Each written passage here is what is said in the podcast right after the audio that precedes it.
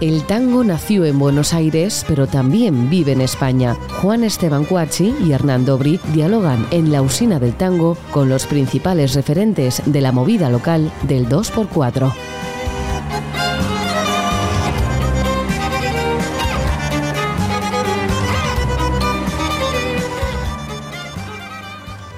Hola, bienvenidos a una nueva emisión de La Usina del Tango.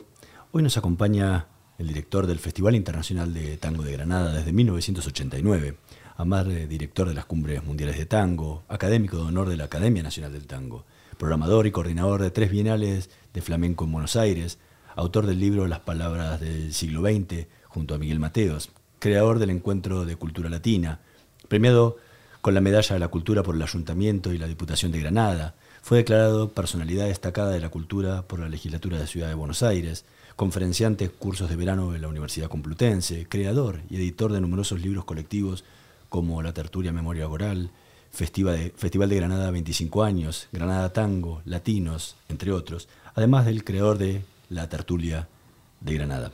Hoy nos visita en la usina del tango Horacio Tato Révora, quien ha venido acompañado justamente con uno de los participantes de este año del Festival eh, Internacional de Tango, el pianista Fabricio Mocata. Muchísimas gracias a ambos por acompañarnos en la usina del tango. Hola, un placer. ¿Qué tal? Gracias, gracias por hospedarnos.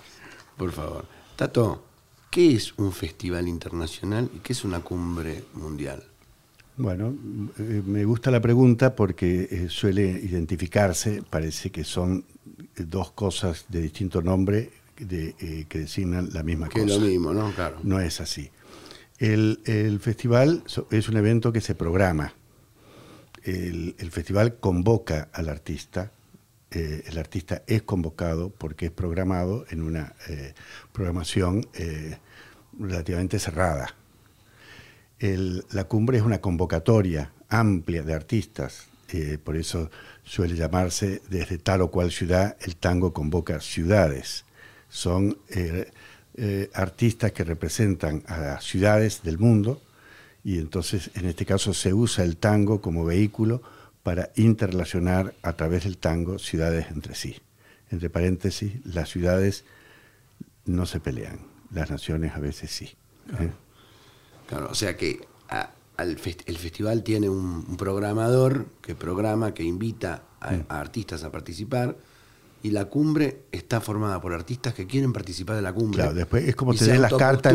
Yo en, la, en, la, en, la, cumbre eh, me dan las cartas y yo las ordeno, pero las cartas me las dan de fuera. En cambio, yo en, el festival voy a elegir las cartas. ¿no? las cartas son los artistas. ¿no? Pero es, eh, en ese sentido es distinto. Y tiene como resultado que la cumbre, por ejemplo, ahora la que acabamos de hacer en Zárate tenía 200 artistas y el, Festival de Granada tiene el orden de 60 artistas. Es decir, la dimensión de la... El Festival de Granada cada día es una, desde mi punto de vista, es una delicadeza artística. Está pensado como si fuese un arreglo musical, la, planificación del día. En las cumbres es una gran muestra de artistas que a veces cantan, eh, cantan o interpretan cuatro temas y termina y sigue el siguiente. Y, son una inmensa cantidad de artistas que actúan cada día. Si el formato termina siendo y la experiencia totalmente distinta. Ahora, el festival vendría a ser como una, una obra conceptual, ¿no? Eh, en cada año he visto que le querías dar un concepto diferente, con una idea diferente. En este caso, en este año, ¿cuál es esa idea que te inspiró para convocar a los artistas? Eh, yo parto de que muchas cosas eh, se definen por su historia, ¿no?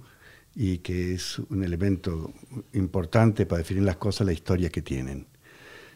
un festival atrás lo dediqué al lema, digamos, el amor tiene historia. Y por eso en este festival eh, eh, hemos puesto eh, el lema La soledad también tiene historia. en el sentido de que no son categorías ni el amor ni la soledad, categorías inmanentes, iguales a sí mismas, y que corresponden al ser humano en abstracto, sino que son, hay miles de soledades según los espacios y tiempos que nos ofrece la historia. ¿no? Y el tango ofrece mucha eh, material para reflexionar sobre el amor y la soledad. Está fenómeno. Fabricio, ¿cómo estás? ¿Bien? Bien, ¿Sí? bien. Estamos muy bien. Te hacía, te hacía en, en Argentina, pero vas haciendo un, un salto. Bueno, la casualidad estuvo que coincidiera en una escala larga en Madrid. He llegado esta mañana a las nueve y media y, y esta noche a las nueve y media tengo pasaje a Bolonia, Italia, y de allá a Firenze, donde vivo. Vos vivís en Firenze. Sí, ¿verdad? sí, sí, sí. ¿Y cómo, cómo arrancaste con la actividad del tango? Bueno, mm, eso pasó en una época en la cual todavía en Italia no se, no se conocía mucho de tango, casi nada, eh, principalmente entre los músicos. Era el año 2000, o sea, más de 20 años atrás. Y de casualidad me crucé con un músico que tenía lo- los arreglos del quinteto de Piazzolla. Y como se, ne- se necesitaba alguien particular para tocar esa música, me, me probaron a preguntar. Me fascinó y, y la casualidad estuvo que de allá, de a poco a poco, estuvo siempre encontrando otro, otro músico, mucha gente que pasaba por Europa, de, de Argentina, de Uruguay. Y también, eh, por ejemplo, no- nos fuimos refinando, escuchando también la música de la milonga, porque en esa época había, no había festival de tango en Italia, había tres milongas, pero viste, apenas uno decía que tocaba tango, se hacían intentos, porque todavía no había arreglos y todo eso. Por eso también decidí bastante temprano de empezar a ir a Buenos Aires a ver cómo se toca esa música y, y buscarle la vuelta también por, eh, por poderla profundizar y interiorizar como se conviene. ¿Y, y estás especializado en alguna especie de género dentro del tango? Eh, ¿O, o vas en toda la paleta del tango? Bueno, decimos que a mí me gusta componer y hacer arreglo mío también de temas clásicos de una forma eh, particular. Eh, lo que más me encanta es la composición y, y, y también de, de- de- de- dar vida nueva a, a tangos clásicos. He estudiado el estilo clásico, o sea, también he hecho gira con compañía de baile que pretenden el arreglo tocado en los años 30. Ujú. Son todas cosas que, que sé hacer, porque claro, son parte también de un aprendizaje que es importante para los músicos, pero no es mi propuesta artística. A mí me gusta la búsqueda y también de, como soy músico de clásica y de jazz, viste, de- como, como vos también, viste, siempre de buscarle una fusión, una creación y, y porque todo eso suma al tango. Eh, porque el tango hoy, para, para mi opinión, es una de las músicas que dan más posibilidades en el mundo. Eh, muchas veces, yo también he estado muy en Estados Unidos por el jazz, eh, tengo mi, mi trío con músicos estadounidenses, tengo varias actividades también en eso. Y tengo que ver que ve- muchas veces el tango te da algunas oportunidades más. En el jazz eh, estamos llegando a un punto que hay un mainstream eh, y aparte hay una cosa que no me gusta. Se dice el jazz europeo y el jazz americano. No, ¿por qué? Sí, eh, es como decir que nosotros no podemos tocar como los americanos. Es disminuir, eh, no mm, eh, eh, hacer de forma que esa música no sea universal como una música tiene que ser. El tango es una música universal, más allá que ha nacido en el Río de la Plata, es la música más universal que en todo el mundo se conoce de tango. Después, eh, yo... ¿Y se, to- se toca igual el tango en Europa que en Argentina? Depende de quién lo toca. Eh, yo me, he cruzado muchas veces mal con músicos italianos que pretenden po- poder tocar tango. Yo vi un, un bandoneonista una vez, me dijo, yo no preciso ir a Buenos Aires para ver cómo se toca el bandoneón. Esto, bueno, eh, bueno, no sé. Puede tener razón, pero viste, igual en Buenos Aires hay la formación de un estilo y eso no lo podemos negar. Que ahora es patrimonio para mí universal. Pero bueno, también para mí es muy importante conocer el, idioma, todo lo que las poesías que está detrás del tango, que pueden hacer como unas poesías puntuales de la ciudad de Buenos Aires, pero bueno, ahora una poesía universal que habla de sentimiento, que son general. Pero hay unos plin que es típico del tango y, son todos factores que concurren en un lado a que sea, como he dicho, música universal, en otro que sea igual urbana y que se caracterice con algo de particular que se ha generado en ese momento en el Río de la Plata. Tato, Eso. ¿cómo, ¿cómo llegas al tango? ¿Cómo llega un cordobés que luego pasa por poquito por Madrid, luego hacia Suecia, termina en Granada creando un festival internacional de, tango en un lugar donde uno jamás pensaría que podría haber surgido un festival de esta, de esta naturaleza. Eh, ¿Cómo personalmente te llega el tango? Eh, ha habido eh, dos elementos que me han estimulado y, de incorporarme al tango, porque yo llego de Argentina, habiendo escuchado poco tango, solamente por ser padres de Rosario, se escuchaba los domingos tango, eh, y a diferencia de todos mis amigos que no escuchaban tango ni los domingos. Eh, y no solamente eso, sino que en Córdoba se le tenía una especial antipatía al tango porque se lo vinculaba al centralismo porteño. Es decir, que eh, yo era el más tanguero de mis amigos, siendo nada tanguero. eso por un lado yo estaba en Suecia y, viajo a, ver a la que iba a ser la futura madre de mis hijos. Eh, y llego a Málaga, entro a un bar y estaba sonando el tango 1. Entonces siento una emoción escucharlo, apenas llego a la, primera situación y cuando pido un vino tinto, el camarero me dice argentino, se ve que con esa frase ya me detectó y, me dijo, ¿Está, eh, ¿sientes nostalgia por el tango? Dice, ¿no? Y le digo, no, siento que me están dando la bienvenida. Y ahí me empecé a pensar sobre esa primera diferencia, porque cualquier persona de Buenos Aires que hubiese llegado le hubiese dado efectivamente nostalgia. Yo no fue eso lo que sentí. Eso fue un factor que me empezó a interesar el tango como instrumento de integración a las nuevas ciudades que vivía para eh, no para vivir allá, sino para integrarme aquí. ¿no? entonces me empezó a mover ese, ese interés.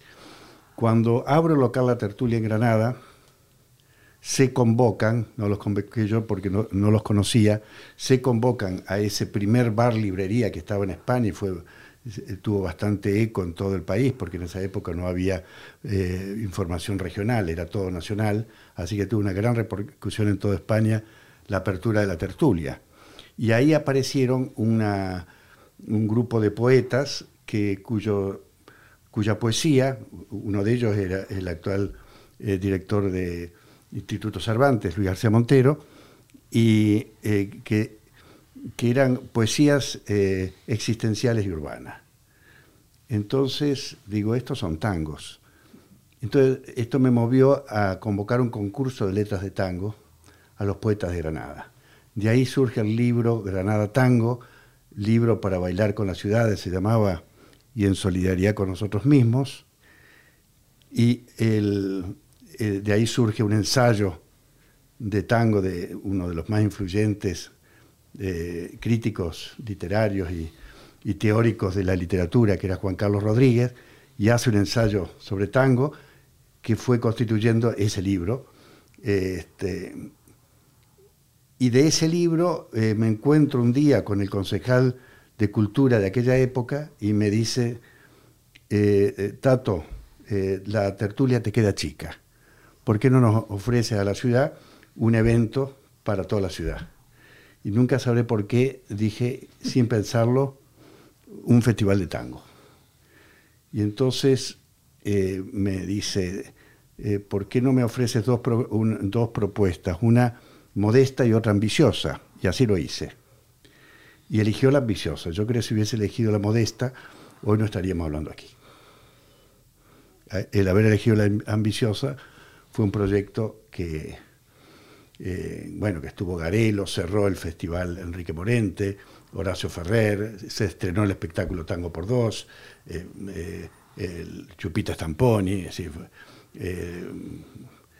el tango y la música clásica fue con, ah, con Barleta, bandoneón y un grupo de cuerdas, estrenando tangos de cámara, es decir, que fue un, un, festival, ya parecía un festival experto, y no sabíamos que estábamos haciendo el primer festival de tango en Europa y junto al de Montevideo el primer festival de tango en el mundo.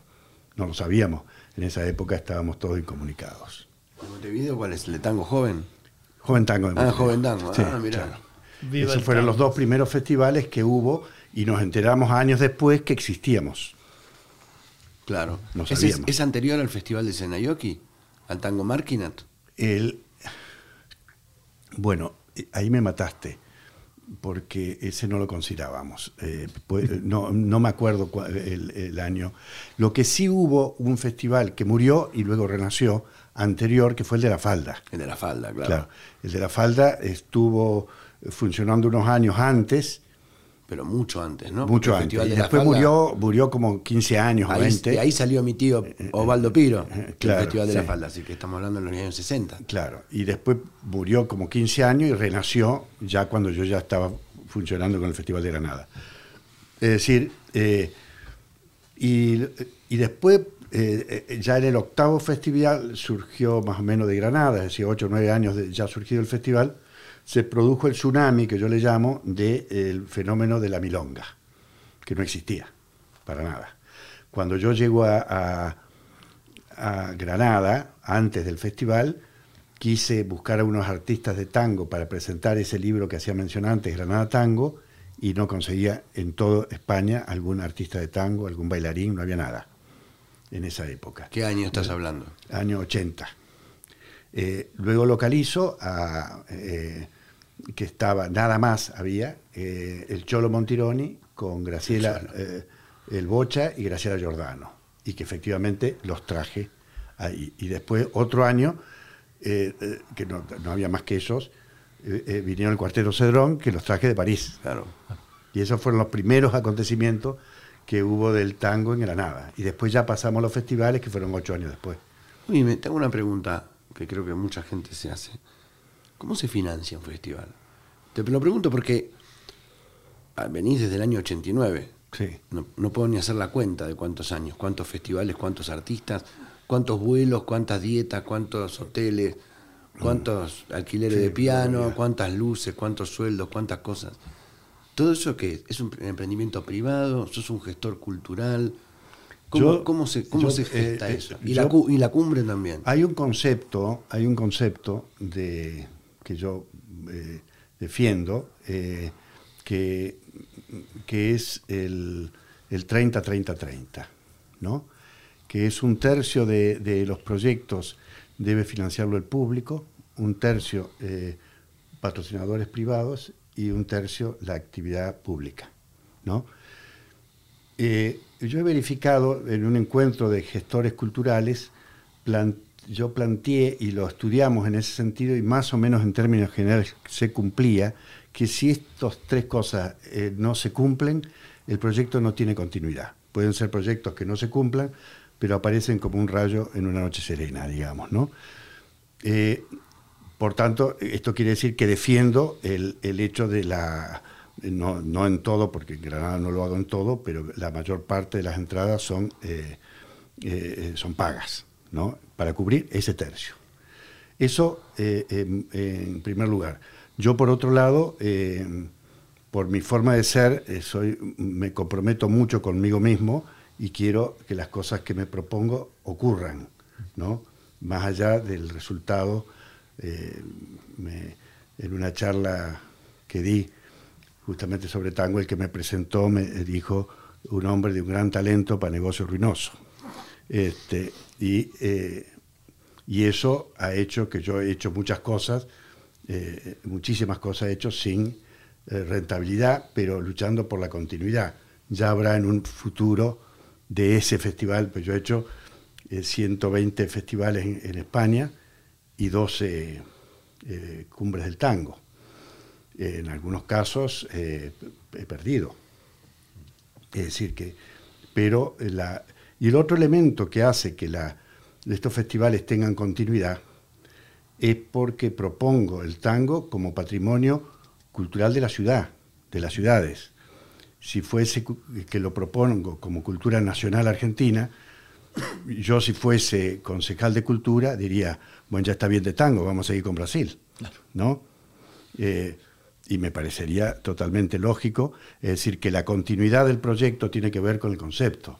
Eh, el, concepto, yo, eh, nadie duda hoy en Granada que el, que el Festival de Tango forma parte de la cultura de la ciudad. Es decir, que no es que vengan los argentinos y desembarcan con su cultura a Granada.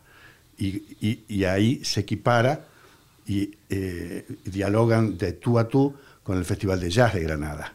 No es el Festival de Granada una música universal de primera categoría, como ocurre en otros lados, y el tango de segunda. El tango ya se consumo como parte de la propia cultura de la ciudad. ¿Cómo, cómo se vive el tango en Granada después de llevar festivales desde el 89? Eh, ¿Cómo se vive el tango fuera del festival, en el año? Bueno, eh, hay, como ocurre en, casi todas las ciudades, eh, parto de una cuestión, que el tango en el mundo eh, se ha universalizado mm, en una numerosa minoría. Eh, no es en ningún lado del mundo cultura popular. Lo fue, pero no lo es. Yo, mi opinión personal es que aunque los medios de comunicación se propongan que lo sea, no lo será, por razones más profundas que, que los instrumentos de comunicación. Pero, dicho esto, hay una numerosa minoría que practica el tango en Granada, eh, un sector con una geografía muy determinada de gente aficionada a la milonga, incluso hay una asociación de milonga en Granada muy activa y por decirlo de alguna manera muy militante de la milonga. ¿no? Este, hay tres o cuatro parejas que dan clases de baile, que son islotes como ocurren en todos lados, y hay eh, artistas como cantantes, eh, debe ser la única ciudad del mundo que hay más cantantes masculinas que femeninas, no sé por qué, pero y buenos cantantes masculinos en Granada, músicos, eh, algunos de calidad, algunos argentinos y otros españoles que hacen tango, a veces no en exclusiva, pero lo hacen, y presentan actuaciones en pequeños locales o a veces no tan pequeños, y van perdurando. Es cierto una cosa, que el mismo... Eh, si Fabricio Mocata se presenta en Granada, posiblemente fuera del festival, tendría menos éxito que con el paraguas del festival. Y así cualquier artista. Es decir, que el principal artista que tiene el tango en Granada realmente es el Festival de Tango. Es decir, no hay otro artista que convoque más que el festival. ¿no? Eh, es decir, eh, eso hace, por ejemplo, el, día sábado se llena siempre. Eh, Así que yo tengo que programar pensando que la gente salga contenta porque entra. Hmm. En cambio, el resto de los días tengo que pensar qué les propongo para que entren y salgan contentos. Pero primero tengo que hacer que entren, ¿no? Es decir, que tengo que desarrollar. Y el festival, la programación, eh, eh, eh, trata de resolver, si se fijan eso, más o menos se contempla que cada día sea muy distinto al siguiente, ¿no? Es decir, que una persona que compre el abono de alguna manera cada día se encuentra con una aventura del tango distinta, ¿no? y si va un solo día se encuentra con un, tango más o menos completo. Eso es lo que se intenta eh, lograr eh, cada día del festival. Y, el, y después me, faltaba decir que el 90% del, del, público de tango que va al festival eh, no ha bailado en su vida tango. Eso hay que aclararlo. Y el 90% de los que bailan tango no van al festival. Eh, eh, eso, eso es así, se puede buscar la explicación que sea, eh, pero sería un tema para, para otro café, ¿no? Sí, sí, sí. Este, y entonces, y por tanto, esa gente que va, la mayoría al festival, a lo largo del año ahora ya no sé en qué formato, pero cuando existían los CD o, los cassés, escuchaban normalmente en el coche, en su casa, formaba parte del espectro de música que escuchaban junto a jazz y otras músicas, porque no son gente que escuche solamente tango como el de la milonga, que quizás se concentra su afición solo en el tango, ¿no? Pero incluye en su afición el tango. Es quizá el público que a mí más me interesa. Fabricio. Yo, con respecto a eso, cuando, cuando lo cuento a Italia, que hay un festival de tango donde no se baila, se hace en un teatro, con la gente sentada que escucha la música, no se lo cree nadie. Yo tengo, bueno, hay que ir a ver, porque es la centralidad del, de la propuesta artística, que es la que gana en el Festival de Granada. Y, y esa, como bien sabrás, en Europa mucho llega por el asunto del baile, de la milonga. pero eh, eso es fundamental. Y escúchame, ¿qué, ¿qué, referentes del tango encontraste cuando te metiste dentro del tango? Salvo Piazzolla, que eso no tiene mérito, digamos, ¿no? ¿Personalmente o...? Eh, personalmente, sí. Personalmente, que hayas visto que te hayan contagiado con los que has tocado. Bueno, eh, mi, aprendizaje fue crónicamente al revés, porque leí la música de Piazzolla, después Pugliese, Troilo y, y, por último Gardel. Yo, un maestro al cual le debo muchísimo, en uno de mis primeros, mis primeros viajes a Buenos Aires tuve la chance de encontrar a Tilio Stampona. Hicimos una, buena charla, él dije escuchar algo, dice, pero vos sos pianista de jazz. No trate de tocar el tango en los años 40, tener las armonías, el ritmo que ahora se necesita. Hallé tu camino. Para decir, esa fue seguramente una, una inspiración muy grande. Hmm. Y después, bueno, trabajar con, con, buenos artistas.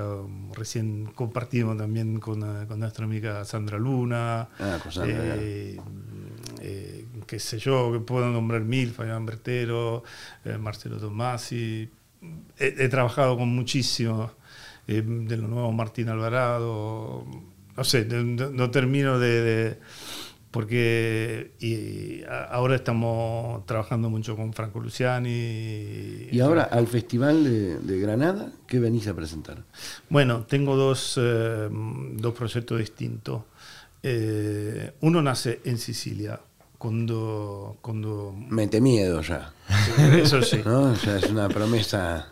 Se llama Trío del Valle con tributo a mi ciudad, Mazara del Vallo, donde estamos tratando de, dónde será la próxima cumbre mundial. Ah. Y a eso estamos trabajando con Tato.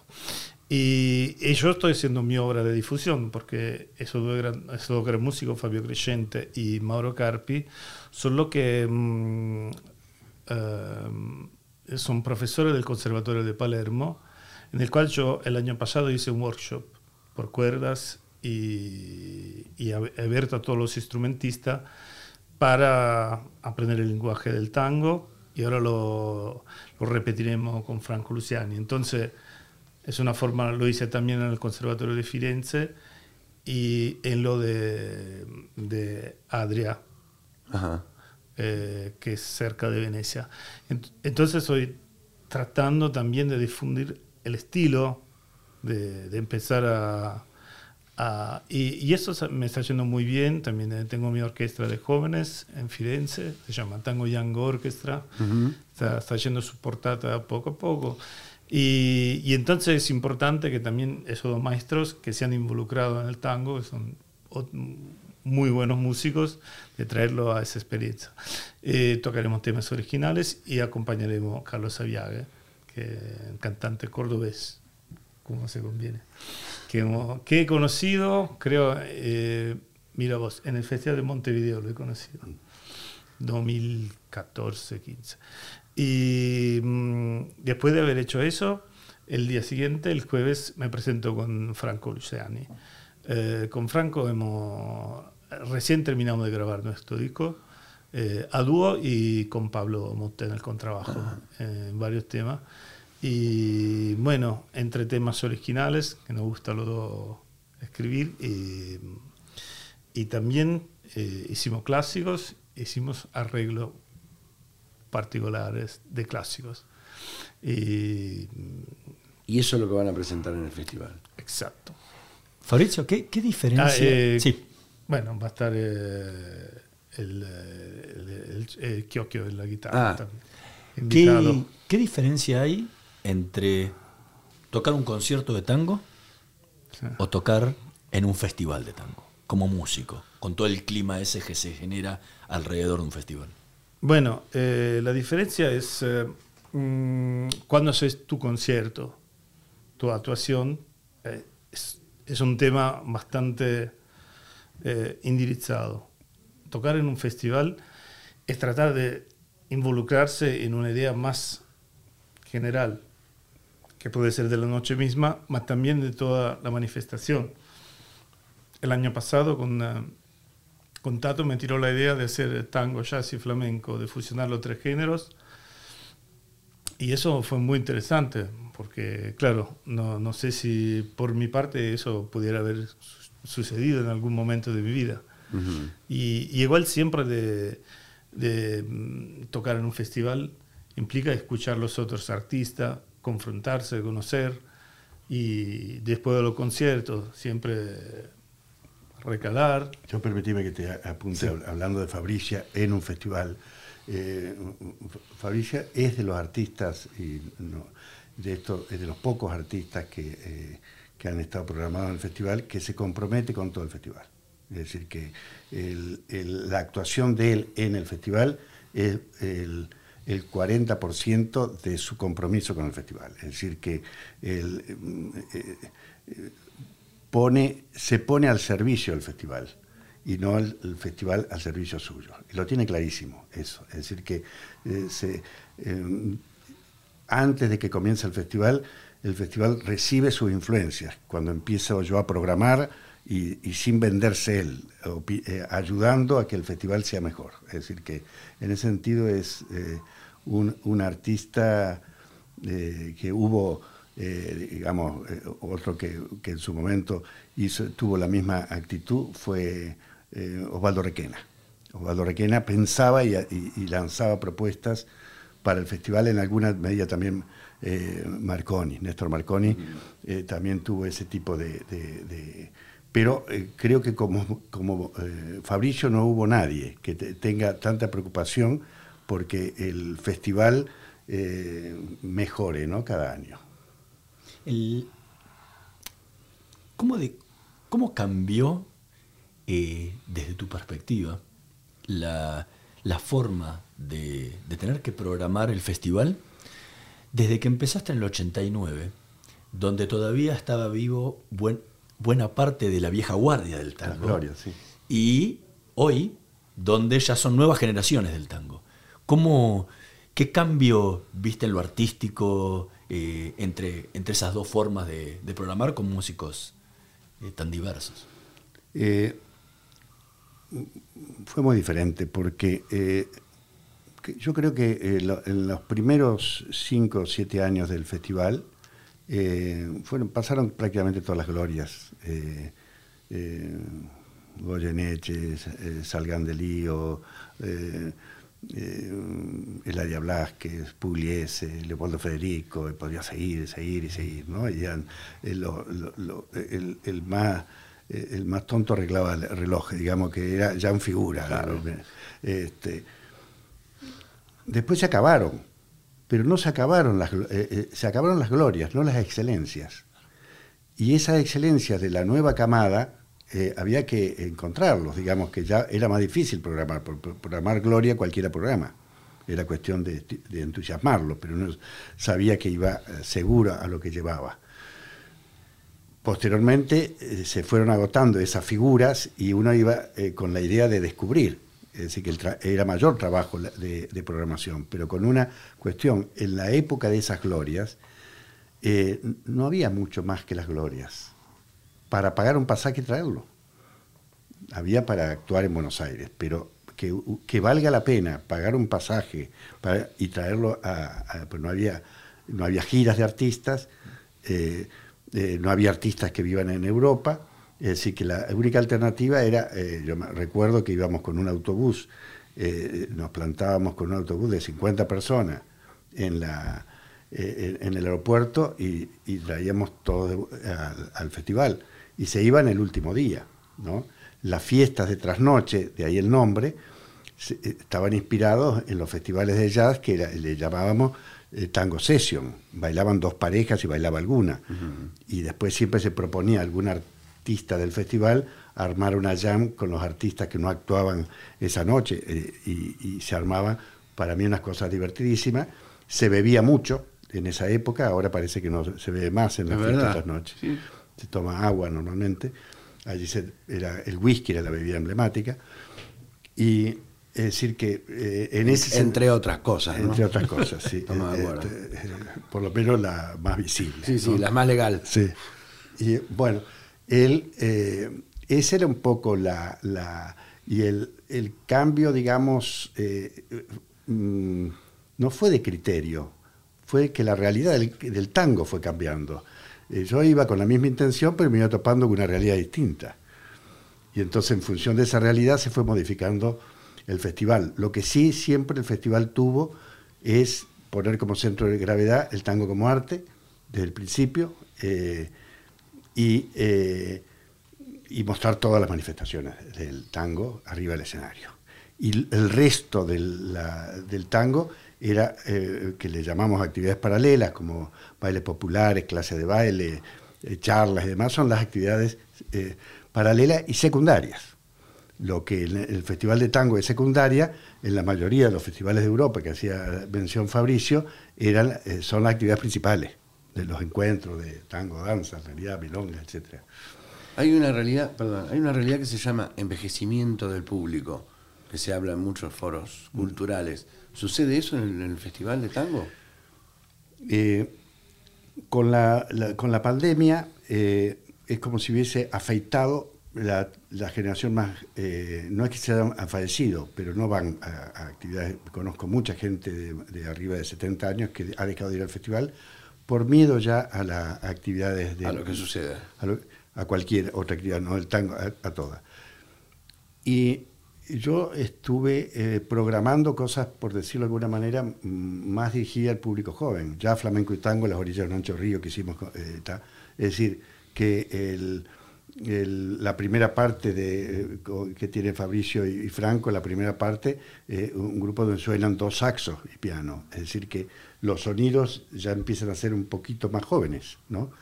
Y entonces el público en el caso particular del Festival de Granada, aquí sí con intencionalidad, porque yo observé inmediatamente que con la pandemia habíamos perdido de golpe un público cautivo que lo teníamos de muchos años, eh, y entonces eh, no había otra alternativa que reponerlo con una programación que atienda al gusto más joven, ¿no?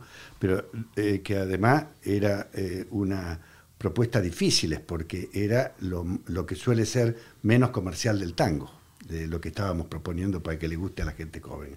Es decir, nuestro público empezó a ser el público de jazz, eh, que sustituía un poco a esa otra, ¿no? Y no nos está yendo mal este año, empezamos a tener de nuevo éxito de público. Horacio Tato Rébora, Fabricio Mocata, muchísimas gracias por habernos acompañado hoy en esta emisión de La Usina del Tango.